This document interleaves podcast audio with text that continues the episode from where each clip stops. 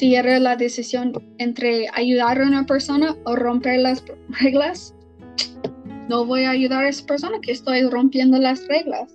Y yo pienso que ese quita lo que realmente Cristo haría.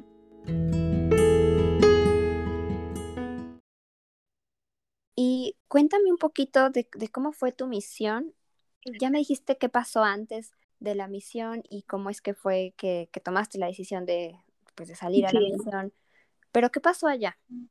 Ok, em, entonces salí a mi misión en el diciembre 2014. Salí en 2014 a la República Dominicana y no sabía español antes. Lo tomé en el bachiller, como todo, por como dos años, pero claro que no sabía nada. Y si no han escuchado, el español dominicano es muy diferente.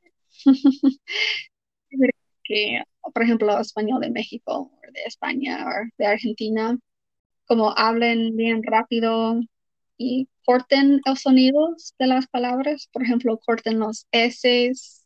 Por ejemplo, ibas a decir cómo te llamas, cómo te llamas, y lo corten todo. Entonces, propósito de decir eso es que era muy difícil de aprender, ¿no? Llegué y estoy, mi, mi capacitación, el CCM, era en la República Dominicana, en el terreno del templo. Vivíamos en el edificio donde se viven los patrones cuando vienen a visitar. Vivíamos ahí, entonces llegué y era español, español y español todo el tiempo, que era bueno en retrospecto porque necesitaba aprender. Pero fue muy difícil, como llegué tenía que aprender eso y solo era español todo el tiempo. Y, pero me encantó como me esforcé para aprenderlo. Y bueno, mi misión como generalmente fue bueno. Como había cosas difíciles, ¿no? Pero yo le diría que normalmente fue bueno, como ella estaba escuchando unos um, podcasts de Mormon Stories y otros de personas que han ido a la misión y cómo eran sus presidentes misionales. Y estaba pensando, wow, como mi misión había problemas, ¿no? Pero por lo menos mi misión, mi presidente no nos negó comida, ni el cuidado de la salud, como para ir al médico. Estaba escuchando uno que su presidente nunca les dejaba ir al médico, que solo le daba bendiciones o dijeron, oh, bueno, hay que orar más o no, no está siendo obediente. He escuchado algunas cosas muy como locas, pero por lo menos mi presidente no hizo eso. Él nos, él nos cuidó. Yo creo que en la manera mejor que él sabía cómo hacerlo porque he escuchado muchas cosas locas de misiones, que tantas cosas pasan y los presidentes no hacen nada. Pero sí, generalmente mi impresión fue buena. Como me encantó conocer la gente dominicana, son muy amables, son muy generosas. Siempre nos daban de comer y nos ayudaban. Los miembros nos ayudaban mucho. Y fue chévere conocer otra cultura y salir de Utah, de salir de esa burbuja que mencioné, porque claro que la la República es muy diferente que Utah, ¿no? Todo es diferente, la comida, la gente, el idioma, el clima. Entonces, por 18 meses, ¿no? Y uh, una cosa que una cosa que he pensado en esos días de mi misión, porque como dije, era generalmente bueno, ¿no? Pero como he escuchado esos podcasts de esas personas que han pasado por esas cosas, yo creo que en las misiones, como generalmente, que algunas son mejores, ¿no? Pero como en la iglesia, como hablamos, hay esta cultura de sacrificio, que el más que sacrificamos, las más bendiciones que vamos a recibir, ¿no? Y como la iglesia nunca lo admitiría, nunca lo diría, ¿no? Pero ese yo creo que hace una cultura una presión en la misión que debes sacrificar todo.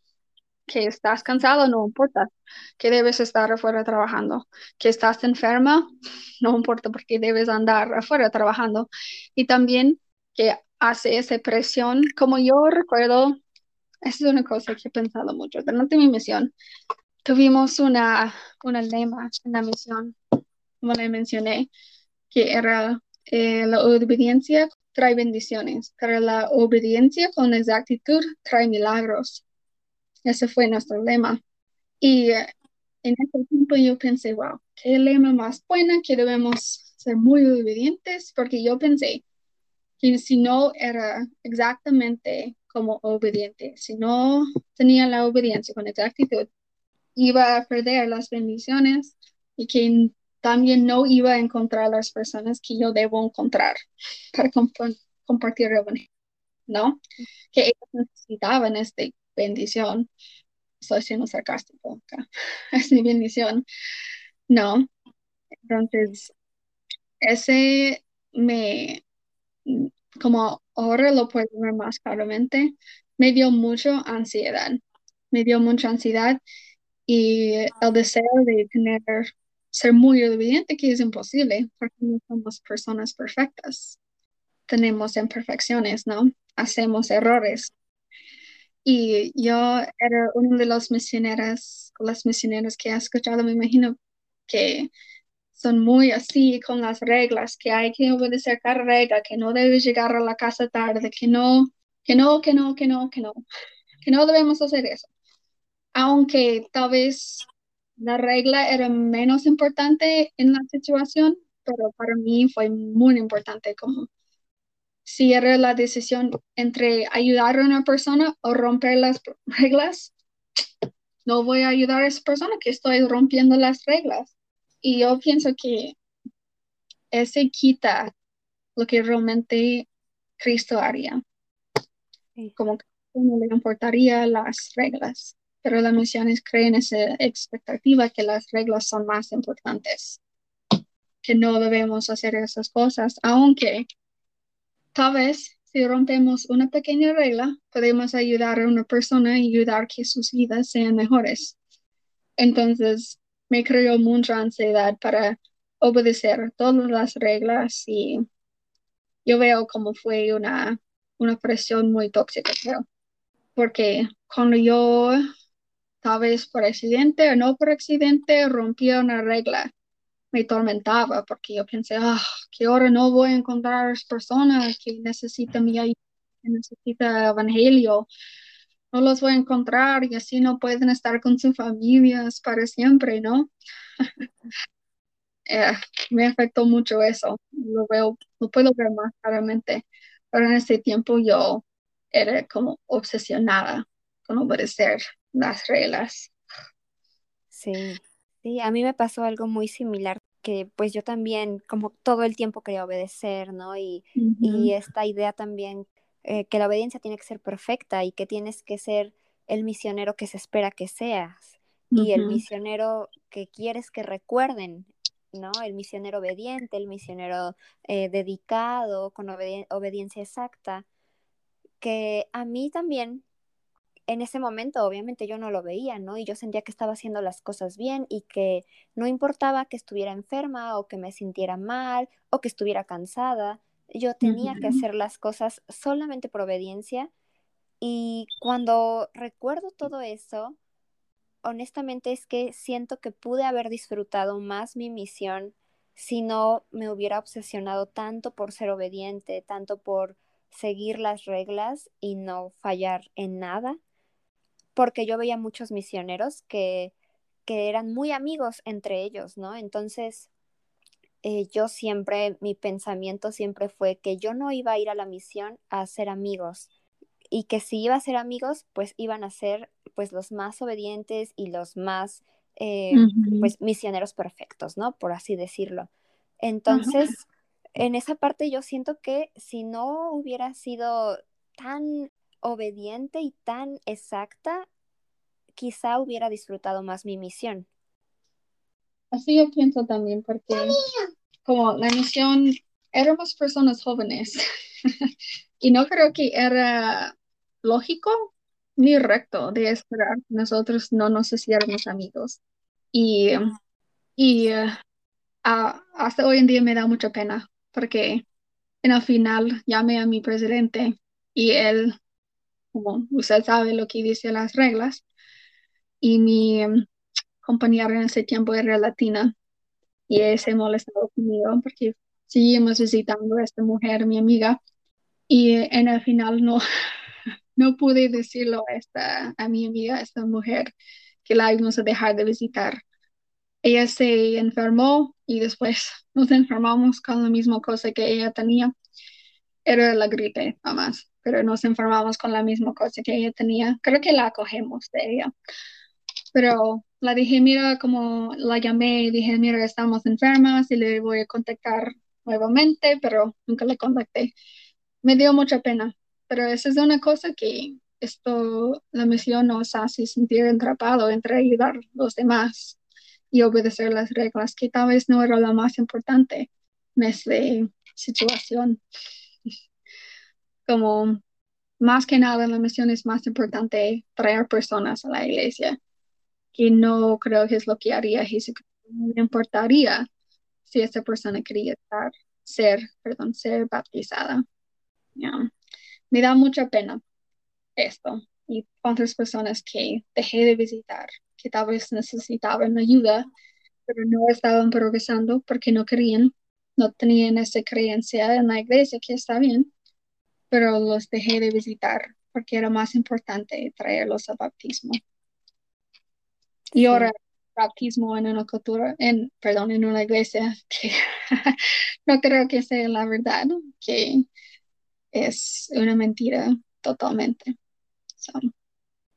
sí, y es, es triste, ¿no? Es triste porque esta persona que dices, pues estaba sola, ¿no? Entonces necesitaba amigas que estuvieran ahí, que sentirse acompañada, ¿no? Pero pues esta idea de que se está perdiendo el tiempo con esas personas que no querían, ¿no? O que pues tenían otras ideas, en realidad te hace pensar qué es más importante. Si ayudar a alguien genuinamente porque sabes que lo necesita, porque sabes que está sola, o pues simplemente cumplir las reglas y no perder el tiempo con ellos. Es, no sé, me da mucha tristeza. Como he, he hablado con ella después, como cuando salí, y dije, porque me sentí tan mal, pero sí, como las reglas tienen un lugar, pero no deben ser más importantes que ayudar a la gente que realmente la necesiten. No debe ser más importante que eso. Pero sí, esa fue un parte de misión que estaba obsesionada con las reglas. Mm, otra cosa difícil, eh, me enfermé mucho durante la misión. Como dije, mi presidente no era una, un presidente que nos negaba a cuidar de nuestra salud, ¿verdad? Que no nos negaba ir al médico ni nada de eso. Pero es que yo pienso que como me enfermé. Y como un resultado de de enfermarme y tener parásitos como tres veces. ya tuve parásitos muchas veces y me enfermé con la comida y todo. Y ya tengo una enfermedad de mi estómago. Se llama colitis, creo, en español. Y como lo voy a tener toda mi vida, puede mejorar, puede ser peor a veces, pero lo voy a tener toda mi vida. Y eh, como no ocupo mi misión exactamente por ah, desarrollar esta enfermedad, pero como mi pensamiento es que tantos misioneros como yo se enferman y que la misión hace esa cultura de no debe descansar. Tal vez si yo hubiera descansado más y no hubiera salido tanto, aunque cuando yo estaba enferma y vomitando y con diarrea de esos parásitos y todo, y también mi ansiedad que sentía y el estrés que le da la misión, todo este contribuye, ¿no? A enfermarse y ser más enfermo y no te recuperes lo más pronto tal vez que podrías. y mi misión era de uno de los mejores en eso, creo, pero deben dar misioneros, yo creo, más oportunidades de descansar, que debe estar bueno. Si no quieren ir a salir por un día porque tienen mucha cansancio o están está bien, que no les deben hacerse salir. Deben tener más en cuenta. También con la salud mental. Como la medición es muy difícil y le causa, mucho estrés, mucha ansiedad, muchas cosas. Y como le mencioné, que muchos de las de los elders que fueron a la misión cuando cambió la edad en aquí en Utah, muchos volvieron con ansiedad, con depresión, cosas así. Y yo creo que es porque no estaban preparados. Que llegaron y era muy difícil, ¿no? Porque claro, la misión es difícil. Entonces, es una cosa yo pienso que debo cambiar. Porque nunca, como, si tuviera que escoger de ir a, de ir a mi misión otra vez, como yo iría. Pero como estoy, viendo cada día, como recuerdo una cosa que pasó en mi misión y yo, oh, eso no, nunca hubiera pasado, nunca debería haber pasado, porque era incorrecto, porque no tenía la salud mental o físico de nosotros en mente, que esa es una cosa que realmente debe cambiar, yo pienso. Y es lo que me da, me molesta más, que es el sacrificio para una iglesia que no, está, que no es verdad, que es falsa. Que tantos misioneros como yo, como usted, como tantas personas pasan dos años, 18 meses por una visión, por una iglesia que no es la verdad. Sí. Como hoy estaba manejando y vi un grupo de misioneros, porque así como funciona aquí en Utah, es que van al CCM aquí, ¿no? Y después van al aeropuerto en los buses y en, en el tren. Entonces estaba manejando de desde mi gimnasio a mi hogar y vi un grupo de misioneros subiendo al bus para ir al aeropuerto y quería decir, no, que no vayan, no vayan, es una mentira. Pero como gastan sus años de su vida para nada. Eh, por ejemplo, eh, a veces me siento un poco mal de, sé que no fue mi mentira, pero yo fui a enseñar esa mentira. Entonces, muchas personas que tenían buenas vidas y que cuando llegamos fueron muy, eh, recibieron el, el Evangelio bien, porque sus vidas ya eran buenas. Entonces, realmente no necesitaban nada. Ellos ya eran personas buenas que les pareció bueno eh, el estilo de vida de la iglesia, porque ya, ya vivían de esa manera. Pero pues ahora estaban sujetos a, a una organización que les va a pedir sacrificar todo. Me da, me siento un poco mal a veces también por eso. No sé si tuviste conversas o cuántos que tuviste, pero bauticé como cinco personas, o tal vez seis, cinco o seis personas en la iglesia, y algunas son inactivas. Y como, yo like, uh, como quédense así, como no se activan, pero como mi primera conversa, ella era una mujer muy buena, como dijiste, ella ya tenía una vida muy buena. Tenía un hijo y ella trabajaba. Como era una persona muy generosa y amable. Pero ella y estaba muy receptiva al evangelio, ¿no? Pero la única cosa que le impedía ser bautizada fue que ella estaba tomando café, que le encantaba el café, que ella lo tomaba todos los días en el trabajo y en el hogar, como le encantaba. Y nosotros nosotros, ¿no? La trabajamos con ella y le dijimos, oh, es un pecado de tomar café y le enseñamos la palabra de sabiduría. Y ahora como me siento tan mal, que le decimos sentir tan mal a esta persona que no se debe tomar café y que ella solo necesitaba sacrificar tomar café para tener todas sus bendiciones de la iglesia, ¿no? Y eh, ella ya está, muy metida.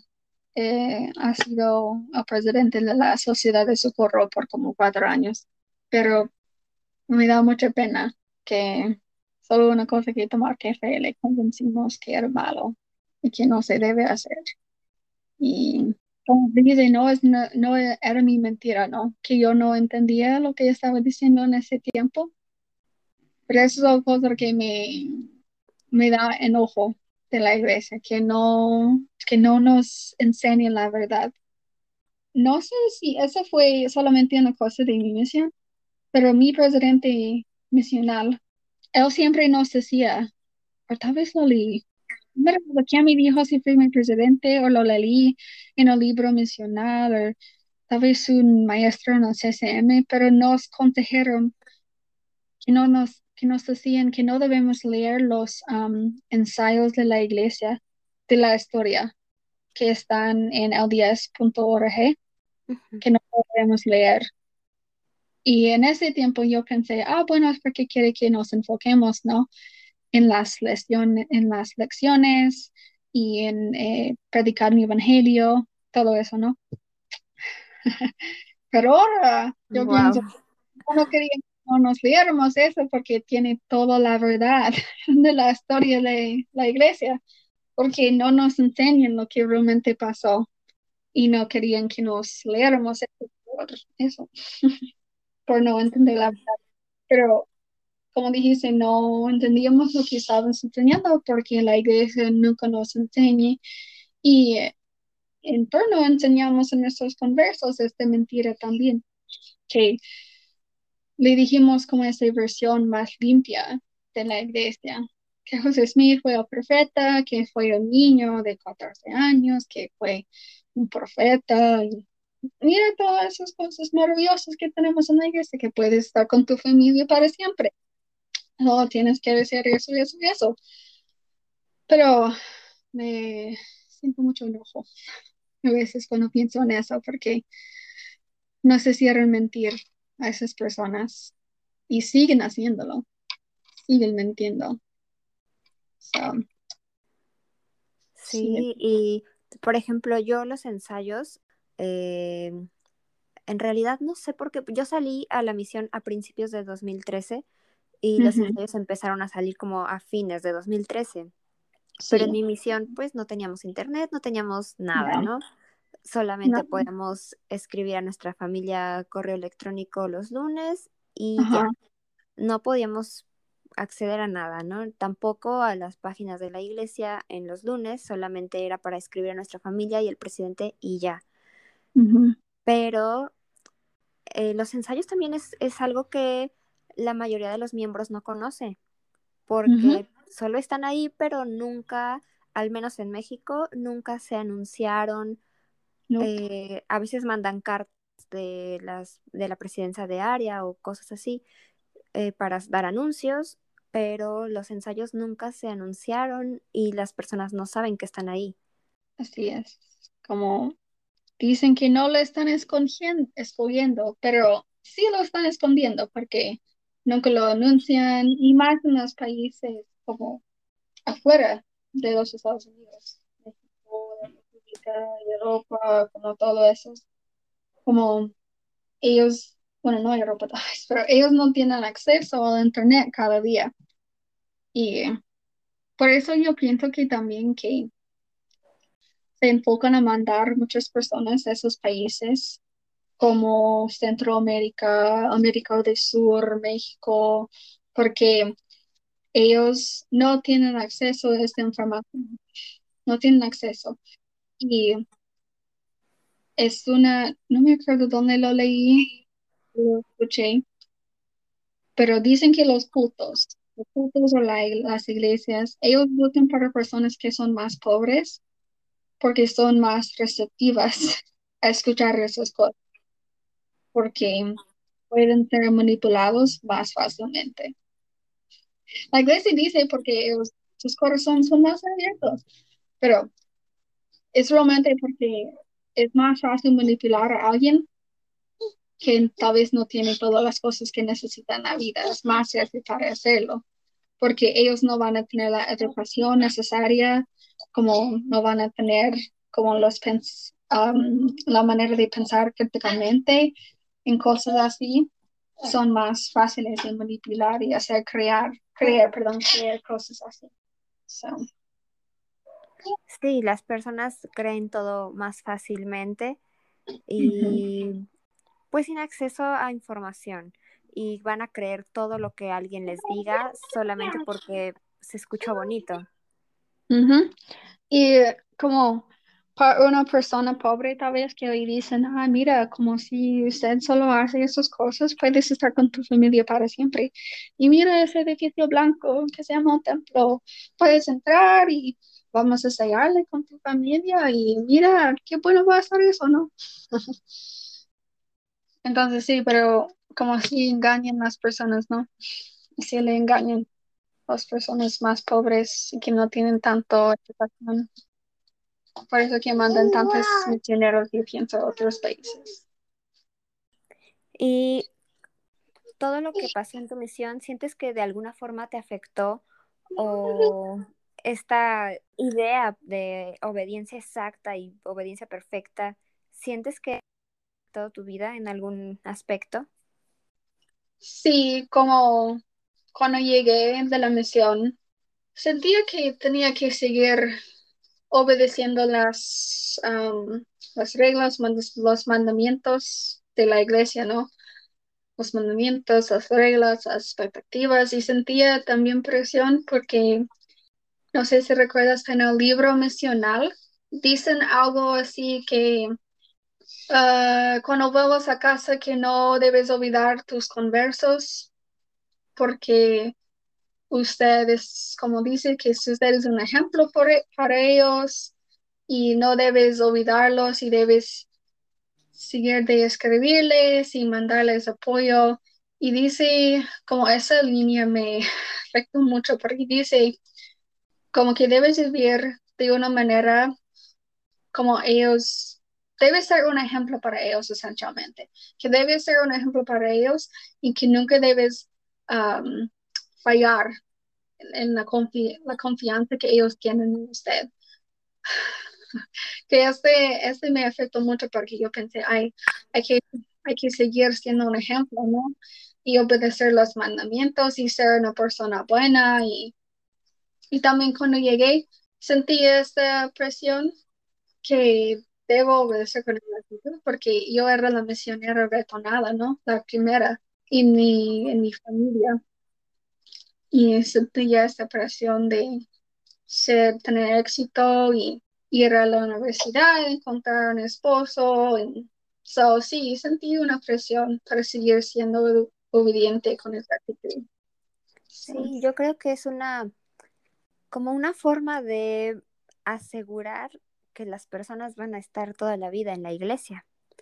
Porque tú como exmisionera tienes que seguir dando un buen ejemplo a, tus conversos y en general a todas las personas que te rodean y que te conocen porque saben que eres exmisionera, entonces pues no puedes fallar, ¿no? Tienes que seguir con esas normas altas, cumpliendo con todas las cosas y al mismo tiempo, si tú estás en contacto con las personas de la misión que conociste en la misión, como que se hace un tipo compromiso no hablado, un compromiso no hablado en el que ellos también pues tratan de hacer todas las cosas porque están en contacto con sus misioneros que llegaron a su casa. Entonces, nunca se va a acabar ese, ese ciclo de, de seguir viviendo por dar un ejemplo o seguir viviendo porque otros están viendo lo que haces y lo que pasa en tu vida.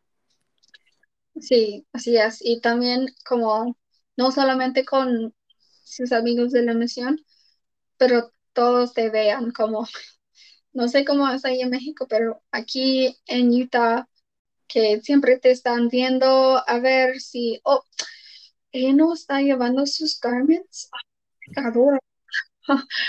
como siempre se juzgan mucho. por ejemplo, a veces como no llevo los garments, ¿no? Porque voy al gimnasio. Cuando, los, cuando llevaba mis garments, a veces no los llevaba porque iba al gimnasio. O a veces me daba infecciones ahí, ¿no? ¿Qué infecciones? Porque ah, siempre le pasa con las mujeres, a veces le da infecciones y entonces lo quité porque necesitaba respirar mis, mi área y mi área privada. Y a veces cuando las personas me abrazaban, yo podía sentir que estaban usando sus manos para ver si yo estaba llevando mis garments. Como siempre están juzgando y siempre están mirando a ver si estás obedeciendo. Es una cosa que no me encanta también de Utah, que no me, no me gusta mucho. Y eso sí pasa en general en la iglesia, porque también acá en México, em, yo recuerdo que en la misión, donde yo serví en la misión, fue en el norte de México. Entonces era un lugar donde hacía de verdad muchísimo calor, muchísimo. Entonces, habían algunas hermanas y, y, la ropa también, ¿no? Es muy fácil a veces encontrar ropa que cubra los garments perfectamente, ¿no? Entonces, eh, habían algunas hermanas que yo veía que veían a otras y así como, ah, ya se arremangó los garments, se subió los garments, no los trae, ¿no? Y eso pasa muchísimo y lo vi en la misión y lo vi al regresar e incluso, pues también me hicieron a mí comentarios eh, por no usar los garments. Entonces, sí hay esta cultura de, de juzgar y honestamente es que yo también lo hice. O sea, yo regresé de la misión sintiendo que era exmisionera y que había sido muy obediente y que como yo er, seguía siendo muy obediente, pues tenía que ayudar, entre comillas, a otras personas a ser obedientes. Y entonces eso me daba el derecho a mí de juzgarlos según queriendo ayudar, ¿verdad? Pero en realidad estaba juzgando sus vidas y el cómo estaban viviendo. Entonces, sí te, pues es una cultura muy tóxica que sin que uno se dé cuenta, uno ya está actuando de la misma manera. Entonces, yo sentía que como yo estaba haciendo las cosas bien, pues podía señalar o juzgar a quien no las hacía bien. Sí, como es tan tóxica.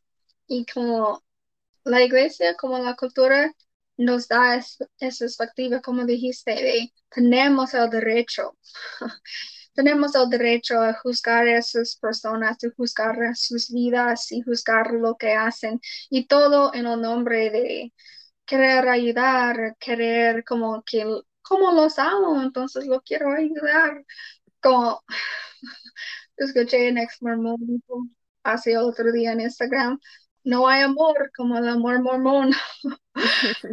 como que no es amor realmente, con, no hay un amor como el amor mormono, mormona.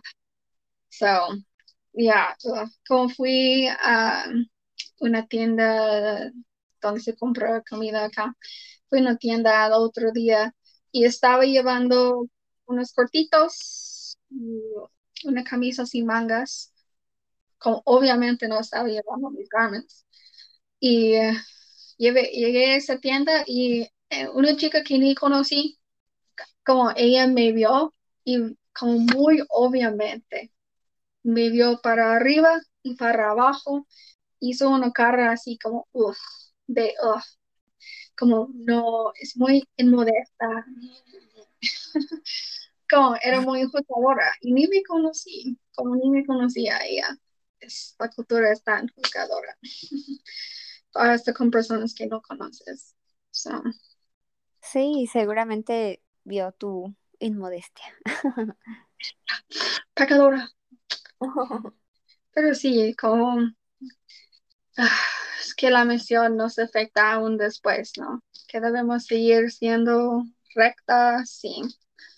No debemos hacer errores debemos obedecer los mandamientos.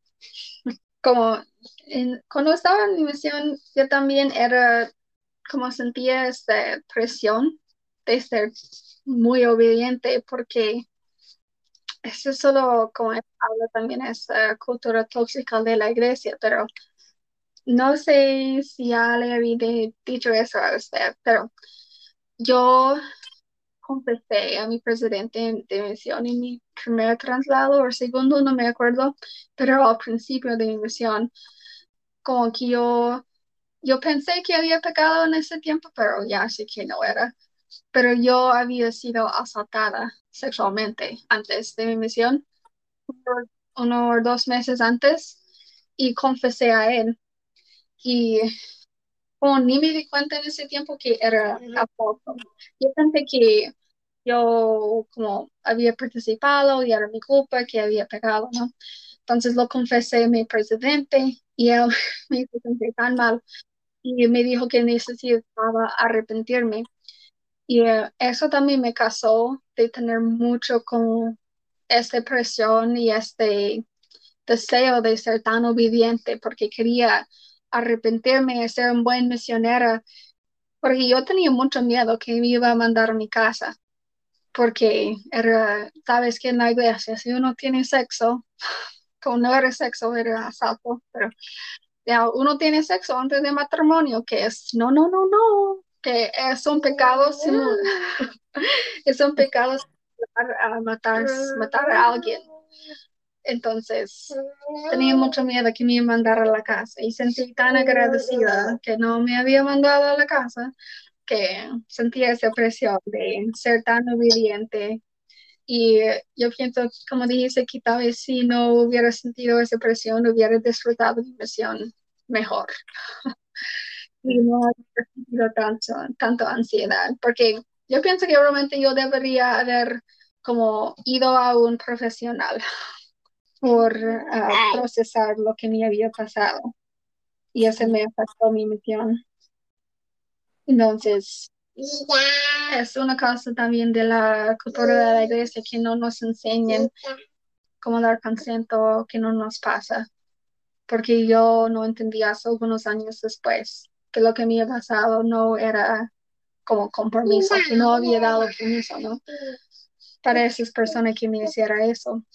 Pero así es la iglesia, que nos enseñan que no nos enseñan el consento, no nos enseñan cómo dar permiso, que lo, que pasa con nuestros cuerpos y solo nos enseñan que no debemos tener sexo y no nos enseñan más. le enseñan que si uno tiene sexo y no importa qué tipo de sexo, si, si le hace con permiso o no, que ese de tener sexo antes del matrimonio es como que eres una, un pocito que se comió por la mitad o que eres una moneda que ha sido como que está sucio, que está roto, ¿no? Sí. es una cosa que debe cambiar, creo.